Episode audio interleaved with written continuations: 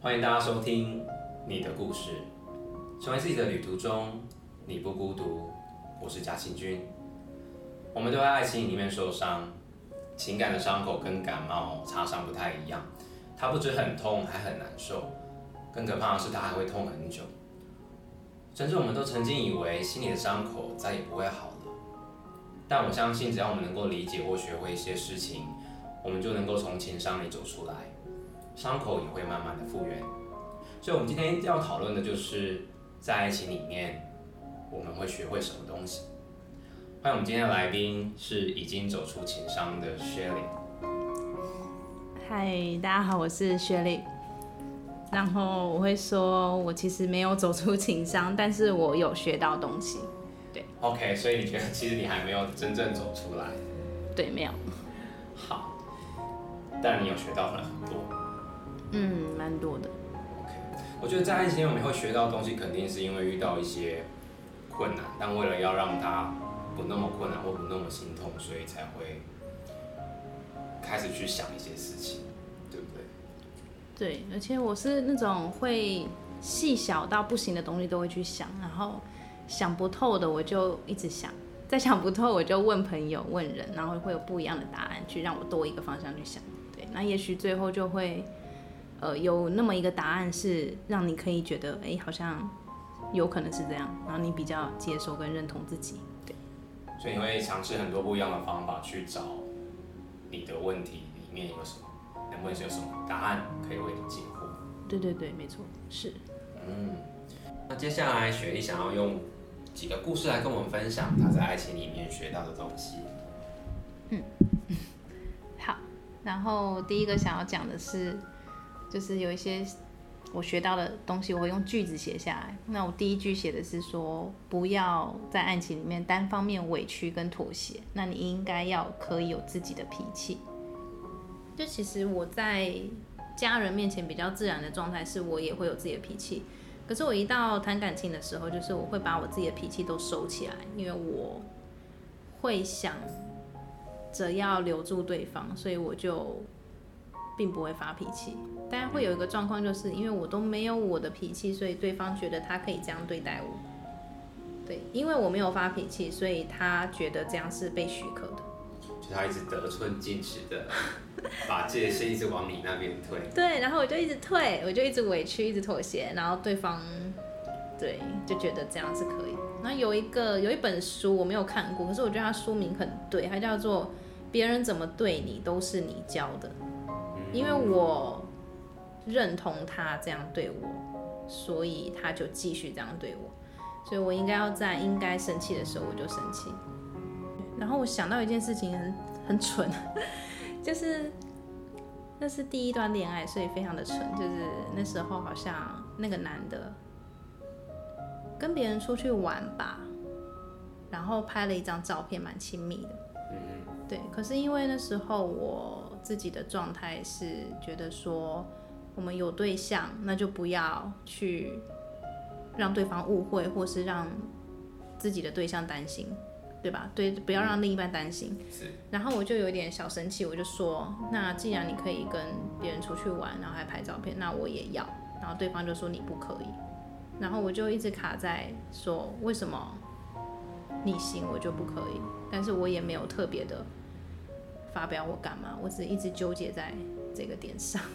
Oh. 就是我明明就应该要维护自己，不要让自己委屈，可是最后我妥协。我好像很多情况是这样。对，这是目前在学，我希望下一段不要再发生的事。对啊。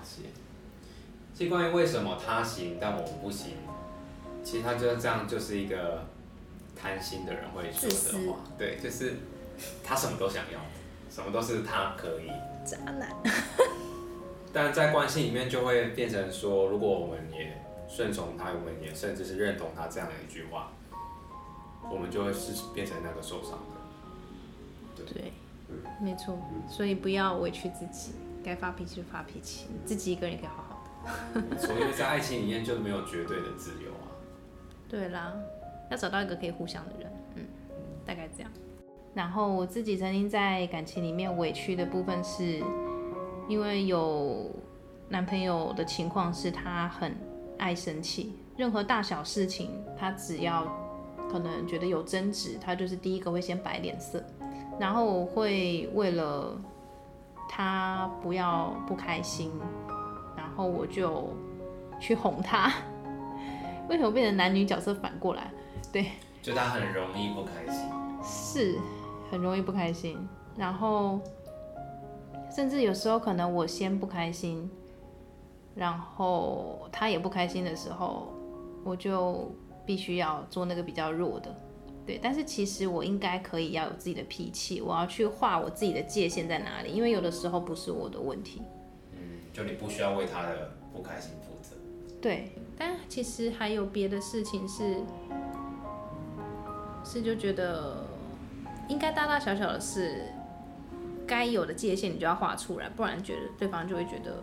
你可以这样，他这样做你也没关系。嘿，没错，对，尤其是被劈腿的时候，但我被劈腿也不是说真的同一个被劈到很惨那种，所以我可能也没有太多。但是我觉得被劈腿也是同样的情况，就是你没有发脾气，你没有让对方知道，然后你一再的原谅他，他就会觉得我这样劈腿你是可以的。所以别人怎么对你，有一部分你也有责任，因为你你们两个共同建构这段关系，其实两个人都有责任。对，就这个。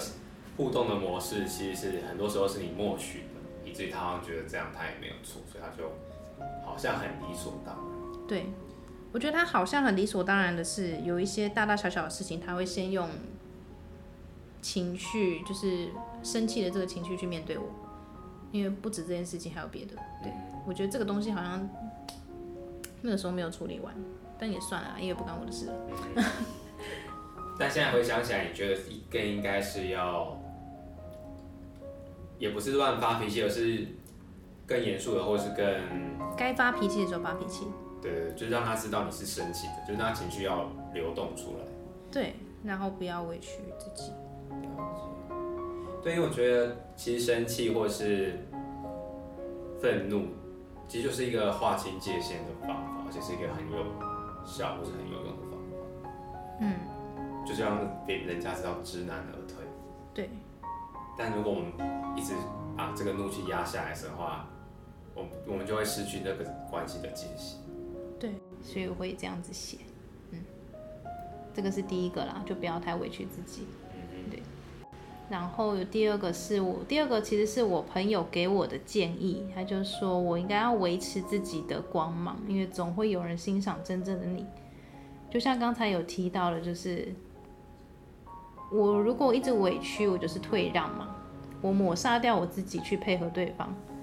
有一些情况是我明明应该要往我自己想发展的路，就譬如说我那一阵子是我喜欢做一些文创的东西，然后我去摆摊，可是我的另一半他并不认同这件事情，甚至我有时候在做的时候，他会觉得我花那么多钱，可是一个都没有卖出去，我到底在干嘛？就他无法理解你正在做什么，对，他无法理解。然后虽然我后面也没有也没有停止这件事啦，可是我也很多的瞬间，我会去想说，我是不是就不要做，然后去应该要去成为他他想要你的他想要的样子。他就觉得钱应该要存下来，不要乱花。可是我有我想要成为的样子，他是必须要有金钱的付出的，对，嗯。但像这种时候，我就不，其实不应该退让，我应该要维持自己想要的目标，维持我自己可能会有的那个，就是我去追目标的话，我一定是会闪闪发光的嘛。就是说不要为了这个人的不同意或不理解，而放弃了你真正的目标。对，没错。而且因为我在跟我朋友聊天的时候，其实我讲我去摆摊，我去卖什么东西。然后我做什么手工艺品，总会有人是很真心的支持跟认同，所以我觉得你只要维持你自己的样貌，总会有人欣赏真正的你。那不欣赏的那个人可能不适合啦，对，或是需要沟通，也许不是不适合，只是需要沟通，有什么他还没有理解的地方。了解。对，因为到我们关系的最后，最后其实这个不认同的人，他其实后面也有表现出有一点支持我的样子，但是这个是有一点很久之后了。对，哦，就是虽然他一开始不理解但他最后是还是能够知道说，哦，原来你是因为这样子才。对，也或者说他可能对你，他可能他不是很理解，但是他觉得我也许我做起来很开心，所以他支持我。可是那是真的很久之后的事，我们已经不适合在一起了。对，在爱情里面呢，我们会遇到另外一个很常遇到的问题，就是我们习惯过度的付出和努力。比如说，我们会把重心完全放在对方身上，就失去自己的生活。我们甚至会宁愿自己是一个工具人，然后去想要为对方付出。所以，你会遇到这样的状况？有，然后 非常的严重，因为我自己也是很习惯付出啦，对，但，嗯，但我会有一些行为是会拒绝对方的付出，会变成后面有些问题，嗯，拒绝对方的付出是什么意思？就是可能像有一次，对方提说他想要开车载我回我住的地方。嗯，就是因为我原本是在北部这边租屋，但我的家是比较难一点，对，所以他就说要开车带我回去。但是我觉得开车好像太远了，然后租车又要钱，就因为他是租那种就 iRent 的那种车，所以他需要付钱。我就觉得租车载你回，嗯，对对对，对，但我就跟他说不用。对，但是这个行为多了之后，我一直传达一种讯息，说你不用对我好，不用对我好，所以我就变成对方会觉得说我不需要对你好，这是一个问题，我就会变成一个。为什么你会觉得不要，而不是觉得很爽？太好了，我也不知道哎，我就会觉得有一种，我觉得我是那种会过度体贴人的人。哦，对，就是怕他麻烦。对，怕他麻烦。可是我觉得更深层的原因可能是我。会怕被讨厌，所以我希望自己是一个体贴的人。对，你害怕，因为他在你回家，而他自己觉得可能很累，然后你就被讨厌。嗯，哎，虽然是他提出的要求，可是我自己心里面有一个障碍，就是我不要让对方付出太多。这可能是一个原生家庭的魔咒吧。哦，对。所以你你什么时候意识到你有这样的一个倾向是？只有你可以付出，别人不行。也不是说意识到，而是我发现这是一个问题的时候，是我之前有遇到某一任，也不是某一任，我们只是暧昧对象。对，他自己是跟我一样的人，他很习惯的付出，然后，但是他拒绝接受我对他的好，然后那个瞬间，他拒绝的瞬间，我有点生气。对，然后也同时想到自己。也曾经拒绝别人，哦，对，然后我也在想说，到底为什么他要拒绝？我想他可能也是跟我一样的人吧，对啊，会有这个想法，从别人身上看到自己，对，了解。我觉得会害怕拒，害怕别人对我们付出，一部分可能会是不相信自己值得别人的付出。哦，对，这个，哎。对，我前阵子跟一个算是新认识的人比较熟，然后他有结婚，然后他的老婆就是，就我们聊天才发现他的老婆都把大部分的薪水留在自己身上，然后我认识的这个人他是男的，然后他就花了很大的钱在他老婆身上，就比如会买海洋拉娜给他擦，哇，超贵，然后我想说，天哪，我到底怎样才可以成为这样的女人？有点羡慕。你现在是反而羡慕，就是享受别人的付出。对，可是我发现我自己的刚才提到那个心理障碍，是我可能真的有一点难去去感受那种觉得好像我就是值得啊，那男人花个二十万带我出去旅游很正常这种感觉。哦，对。那这个转变是发生什么？怎么会突然可以？我没有可以啊，我到现在都还没。哦，真的想要，你想要达到那个状态。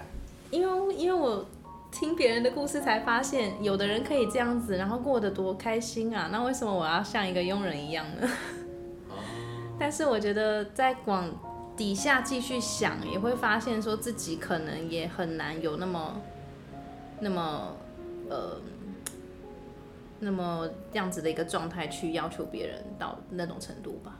嗯，因为我也认识有些人。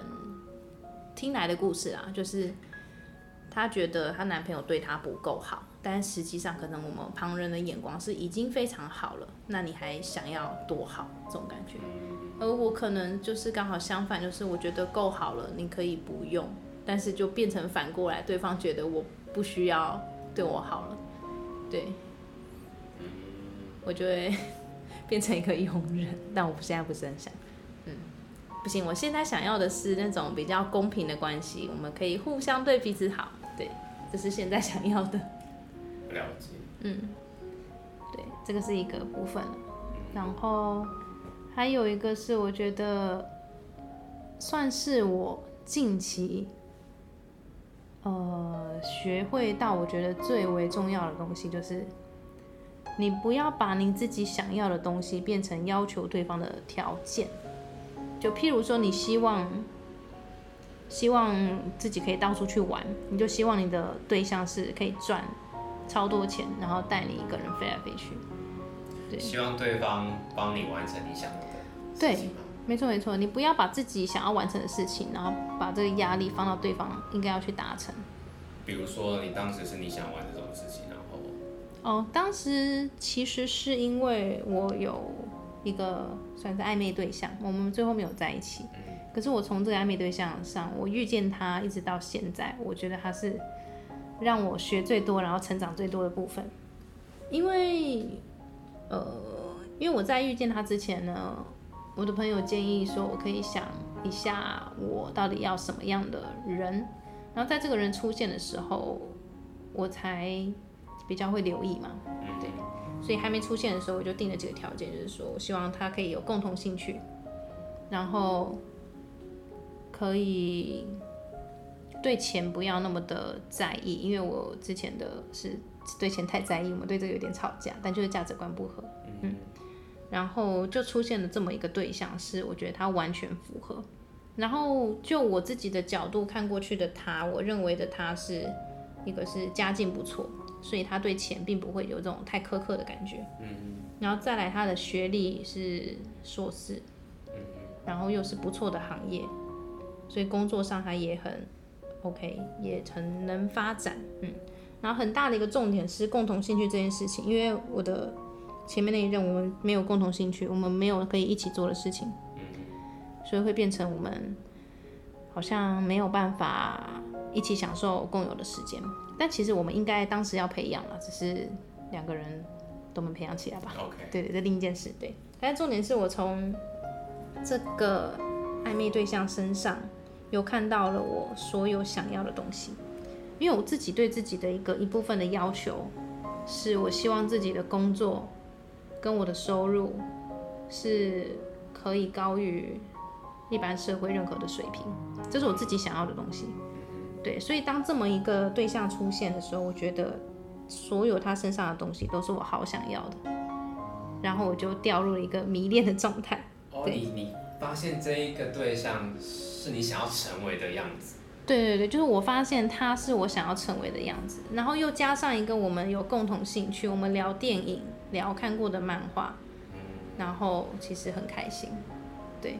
这是另外一个非常加分的地方，所以我就直接掉。就是一聊就停不下来那一种。对啊，会变这样子。可是我后来就发现说，这只是一个你自己的迷恋的状态，它可能并不是真正的爱，因为我甚至不了解真正的他，我只是把他的条件，你想要变成他，而不是爱他。对，我想要拿到那样的条件，这个变成人家说心理学上有投射两个字嘛。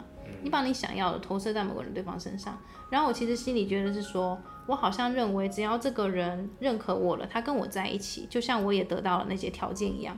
嗯，我觉得这是很恐怖的一件事情。对，因为当你把你所想要的投在对方身上，当对方不满足你的时候，你就什么都没有了。真的。而且真正重要的是，应该你要什么东西，你就自己给自己。嗯。因为当你能够自己给自己之后，那对方是谁其实不重要。你可以自己做选择。人家说独立的财务，我觉得也是这种状况。我觉得投射非常容易出现在每个人的感情上面。像我也是，我以前喜欢的对象都是很有主张。简单来说，就是很界限很清楚的人。然后因为我自己是是那种我都不敢有有什么话其实不太敢，都会闷在心里，然后不敢发脾气的那一种，我就是不会、嗯、不会划界限的人。然后我才发现，只要遇到那种真的很很有主张的，我就很很有吸引，就是那种女强人的角色，我就我就好像马上就要爱上她了。我就好能理解你，怎么可以这样？我就爱上她了。对 对对对。但我后来才我后来才意识到，我回顾前面，我可能喜欢过两三个都是这样的女生，突然想到说不对，那不是喜欢。嗯。我只是想要那个特质。我只是被那个特质吸引，但我并不真的了解他，或者我并不是真的爱他。发现的瞬间，我觉得很恐怖。真的，就是天哪，我到底在做什么？就是以为以为那样的迷恋，把那样的迷恋跟投射当做是爱，就才发现原来自己根本就不了解。对。然后其实，在后续后续，我觉得非常可惜的是。因为我那时候太过迷恋嘛，所以我其实有点把对方逼走，对，不然我觉得其实我们应该可以是很好的朋友，或者是我如果我自己的状态不要是那么迷恋的状态，也许我们可以慢慢从朋友开始，也许也还有机会，这是我觉得很可惜的地方。你说把对方逼走是指什是什么意思？就是因为你就是因为我太过想跟他接近吗？还是？对，太想跟他接近，所以就是有一些太过主动，但是对方的节奏并没有想要这么快，而且其实真正合理的样子，应该也是要在彼此有更多了解之后再慢慢考虑，这才对。就你可能太急了，对，太想要往把这个关系往前推进。对，因为我那时候误以为这个就是爱嘛，天大的误会。对，然后其实在我发现这件事情。的同时，我也跟他断掉联系。可是，其实断掉联系的时候也还是很痛苦，因为虽然你是投射，可是你放了很多的期待在里面，然后你把这个你觉得是爱的东西拿掉的时候，你还是很心痛。嗯，对。而且，其实我们那时候并不是真的没机会，而是我们有真的有暧昧。聊的东西是真的有暧昧的，只是到一半的时候，他因为他一些自己的情况，就是他，就是他在路上看见了自己的前女友，所以他觉得一瞬间好像又掉回了当初那个失恋的感觉，所以他的心等于是被拉回前女友那边，对，然后在我。听到这件事情之后，我自己有另外一个障碍，是我有那种拯救者情节，我就觉得我会好想要让他开心，所以我就变成了那个很主动想要让他开心的人。对，但是我觉得我们相处上不对的地方是，他是一个也算会划界限的，他是有说，我觉得这个东西应该要靠自己。他已经表明了他想要靠自己，所以其实的帮助对，或是介入。对，然后我反而觉得，因为他想要靠自己，我就觉得这个人好优秀，好糟糕，我在干嘛？对啊，反正就是一个心理状态，对，就是开始心里又很不平衡，这之类的，也不是不平衡，就是反而觉得说这个人好独立啊，因为我也想要很独立嘛，对吧？因为我其实更迷恋他了。对，因为我也是很依赖的人，所以当这个刚刚说的那些条件都有，然后又是一个这么独立的人，然后我就更喜欢了。对，但是后面就变成说，在我完全的意识到是我自己想要的条件，应该是要我自己去完成之后，我就在离开这段关系之后，我做非常多的尝试跟努力。一个就是因为他是非常看很多书的人，然后在我们约会的两次，他提的话题我都跟不上，所以我觉得说了什么？其实不是说什么，我们只是看完电影，然后他就说可能很像莎士比亚里面的哥白尼之类的，然后我没有看过莎士比亚，对。然后，或者是说我问他你最近看什么书，然后他其实很开心跟我分享两本，但是我那时候状态不好，我一直只是我没有引导他，让他多说一点，我觉得很可惜，变成我自己阻断了。哦。阻断了可以多了解他的一些方式，所以我我欣赏他的一个条件也是因为他是一个我觉得很有学识的人，对。但是实际上他怎么样我不知道啦，这是我看到的角度。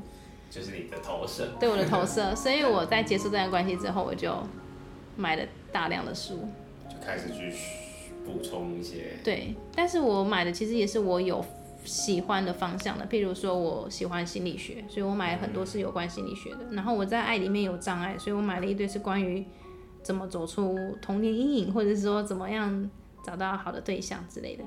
然后后面衍生变成说。就是各种的学习的书我都看，但是我特别偏好心灵成长跟励志型的这一种，对。然后我觉得这个好处是，因为我跟他约会里面，我是发现说我自己根本没有谈资，所以我才去看书。我想要变成那个样子，像他那样子可以谈很多东西的人。然后这个好处是我真的看过很多的书之后，我真的变成一个可以谈东西的人。因为我有很多的一个想法，其实从书里来，但是我看到过的。那别人可能遇到一些状况的时候，我可以去说我看过一些东西，然后我觉得很认同的的角度给对方一些。有更多的东西或故事或知识可以分享给身边的人。对，没错。然后也变成说我想要接近一个人的时候，我会看，哎，你都看什么书？然后我朋友自己有一个朋友喜欢看社会学的书。但我认真翻过，我真的有点困难，我可能要之后再认真。对，但是会变成说，我现在会有点喜欢透过书去认识人，我觉得还不错，这是一个方向。对，那是一个部分的尝试就是书了，然后再来其他的部分是我自己去拓展自己的交友圈。对，一个是来嘉庆的对话式阅读，我觉得很棒，因为你可以听到很多人的故事，而且你有什么问题，你丢出来。就是你在对话式阅读里面遇见的人，他们的年龄层是不同的，他们可以给你不同年龄层里面的一些建议，可能是你当前没有办法看到的东西。对，对。然后其他，嗯，其他还有诸如此类的活动，譬如跑步啊，譬如去海边啊。就是因为这一这一段关系，让你发现其实你好像更可以去充实自己。对。然后更去拓展自己的。知识也好，或是见识也好，然后让自己过得更丰富一点。没错，但是目的都只有一个，就是我想要把我想要的条件全部是我自己能做到。就不是，不是因为他有所以才喜欢他，是我现在也有。对。然后在这样的基础上面，如果认识了他，然后可以让两个人彼此的生活更好的时候，也许就是真的这样是你后面想要爱情，是吗？嗯，我觉得是我如果变成更好的人，那我可以遇到更好的对象。我是这样想，甚至我也想过，如果我自己就是他，那我其实搞不也不会喜欢他。对啊，但是这些没有发生，所以还不知道。但我就先努力成为我自己想要成为的样子，然后不要把自己想要的条件去丢给对方完成。对，这个是很重要的一个点。对。那你曾经就是跟我提到说。你可能容易在关系里面有过度依赖的状况。哦，对，这个有。那是什么样的一个情情境呢？就会很需要对方陪伴吧。可是这个其实很年轻的时候很严重，有一点快公主病。但是后面会发现说，其实要长成一个 成熟的人，彼此都会有自己的生活重心，那不要太过度依赖。哦。对，这是。那个时候学会的东西，但我觉得我现在还没有到非常的独立，我觉得我还没有。怎么说？就是可能，嗯、呃，经济上或者是工作上，我觉得还没有到我自己要求的水平。然后再加上有一个东西是，就是如果对方有什么安排，我明明自己的事情也很重要，我觉得放下我的自己事情，以他为优先。哦。这是我的。依赖跟不独立，我觉得我不会我我会变成说，我把手边对我来讲很重要的事情就这样拖着，对，以他为重心，就有点可怕，这就是失去自己的样子。就是你的过度依赖或是不独立，其实是展现在你把所有的重心都放在对方的身上或者他的事情上。对，然后我的很年轻的第一段恋爱，十几岁的那时候，对方也说一句说你应该要有自己的生活，对，就得到了这么一句回复。嗯，可是你在比如说你在单身的阶段的时候，其实你还是有自己的生活吧？这真的是一个盲点，对，单身的阶段有自己的生活。对，因为曾经看过一个观点，是他认为。其实我们一个人的时候，我们都是蛮独立的，我们都好好的。嗯。然后在，但是为什么我们进入一段关系的时候会想要去花更长的时间在对方身上？就是因为我们想要为这一段关系付出。对。我们为了我们因为爱爱对方，所以想要让这段关系有更多的回忆，所以就会一直想要花更长的时间跟对方相处。对。可是我。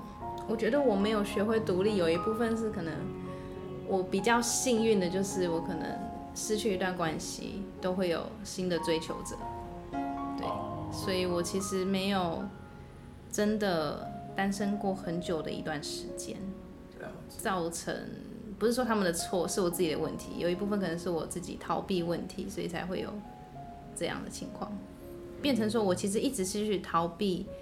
面对自己一个人跟独立，所以我也曾经因为不敢一个人，所以我没有在适当的时机主动的提分手。对，哦，就宁可有一个人在陪伴在你身边，对，也不忍心提分手，即便当时的状况可能已经不是很开心。对，对我来讲不开心啊，可是他很爱我，所以对。但是后面我觉得我可能必须要当这个坏人，不然这个关系会就一直这样下去。那其实我们心底都并不是真的非常开心，对。了解。好，我觉得关于过度付出，其实它也反映到我们上面讲的，就是关于自己的安全感和自我价值的问题。嗯。所以，首先是因为我们自我价值感太低了，所以才会觉得啊。我不值得你付出，你先不要对我付出。嗯，没错，非常认同。所以才才会说，但是我来付出嘛，反正我比较低姿态的来在这段关系里面。但我觉得你刚刚提到一一点很重要，就是其实你觉得你后来学到一件事情是，比较好的恋爱关系其实是两个人是平等的，不是有谁比较高姿态，或有谁比较低姿态。嗯，可是我有发现，我现在有个状况就是，它是一个。这这好几十年来一直很习惯的东西，所以我会自己把我的自己位置放很低。哦。对，但是人要改变，就从这一刻开始，因为你发现你把你自己放很低，所以你要调整过来。那你有没有做过什么样的尝试，让自己这样的低姿态的情况慢慢的减缓？减缓哦，嗯，就是真的是把重心放在自己身上，哎，重要的事情以自己为优先。然后还有一个很重要的点，就是人家都说不要秒回对方的讯息，这个我要训练，而且我的训练方式还是我把所有通知关掉，不然一看到我会忍不住。对，我一看到就会觉得说啊，我要回，对，所以我把通知关掉，变成说我可以选择我现在有空，那我再来看再来回，对，然后我可以在没有看的时候就去忙我的事情，嗯。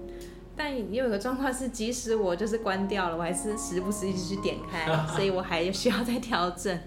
对，我觉得不只是你，像我也会遇到类似的状况，就是当我喜欢或者在意一个人的时候，就看过他他他没有发什么，他他是不是我刚回的消息他还没有回，怎么会这样？对，三分钟过去了，可以。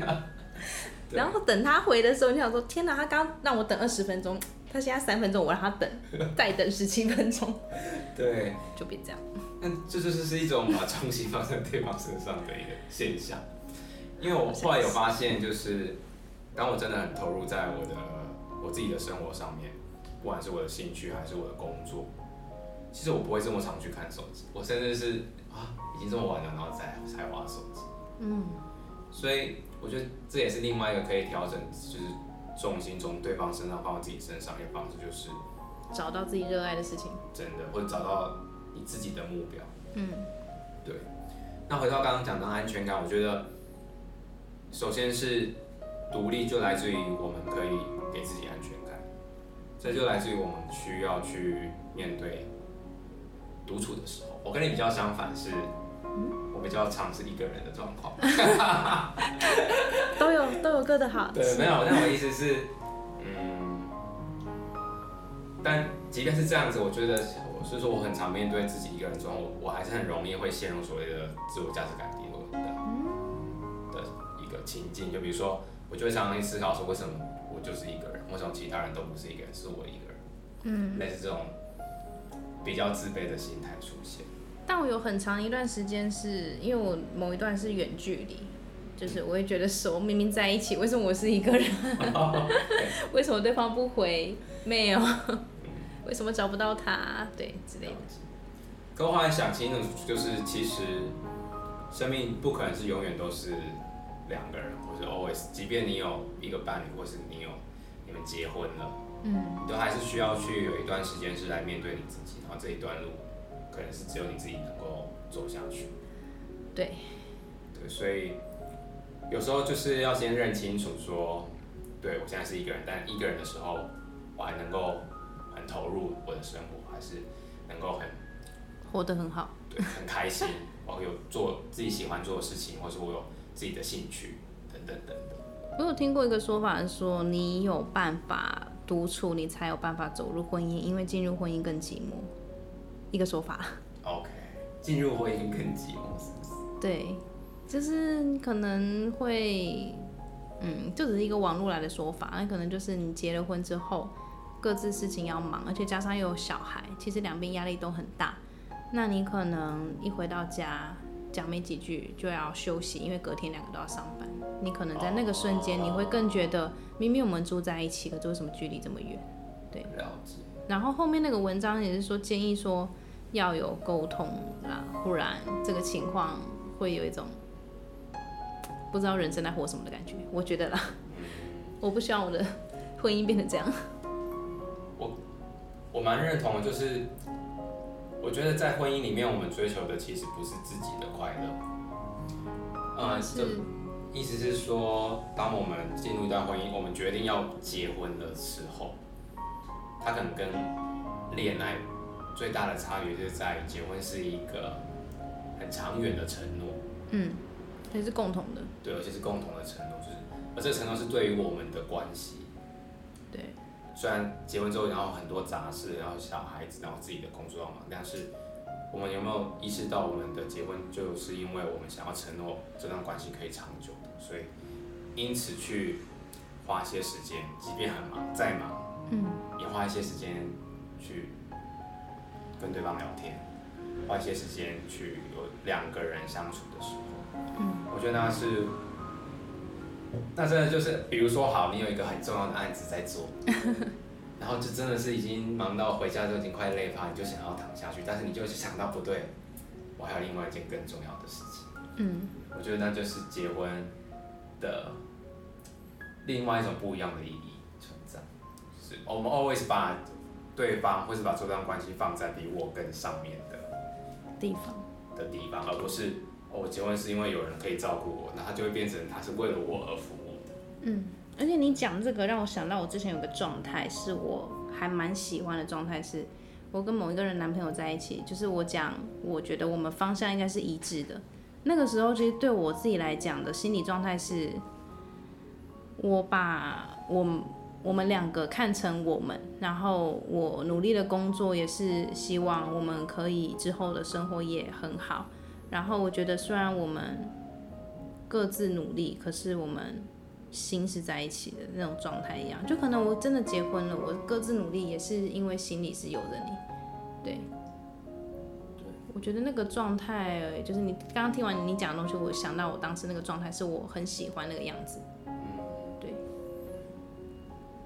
但是后面就是被打破了，所以就变成一个另外要学习的课题。OK，好像有点糟糕。我蛮喜欢你刚刚讲的，就是婚姻是从我变成我们的一个过程。对对，我觉得这真的是蛮重要的，因为在现在的爱情里面或是关系里面，我们很容易要么是失去自己，要么是只有自己，就是有你，所以我可以更好。但呃，我觉得婚姻想要告诉我们的是，没有。当你想要从爱情走到婚姻的时候，最后就会变成你要放弃你自己，至少是放弃一部分的自己，那为了这段关系做更多的努力跟付出。所以不要找太自私的人。我这个结论对吗？非常正确。好。因为我曾经听说，就是一个太自私或太自恋的人呢，他没有办法建立一段关系，因为他做什么只想要他自己。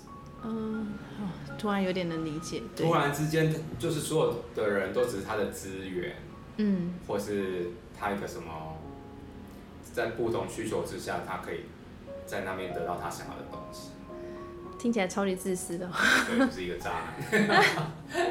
对，但这样的人真的很难去，嗯、因为对对他来说，关系可能就是一个可以唾手可得的一个物质，或是成就他的一个东西。对，这样他其实当然他可以这样子去做，他也可以这样子的去谈恋爱，但是他就很难进入所谓的承诺的关系。嗯。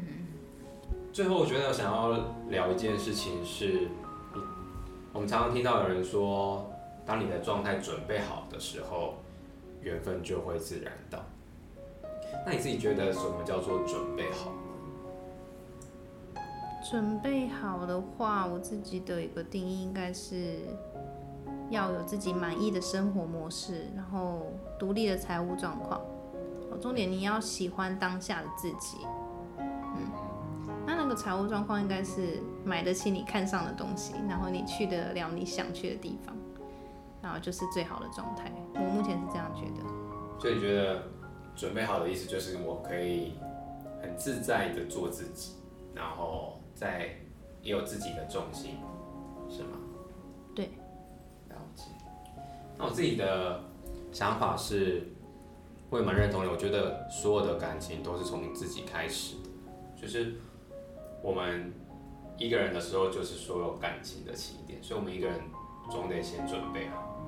而这准备好就是你刚刚讲的，我们有没有自己想要追求的目标，想要过的生活，喜欢的东西，喜欢的兴趣。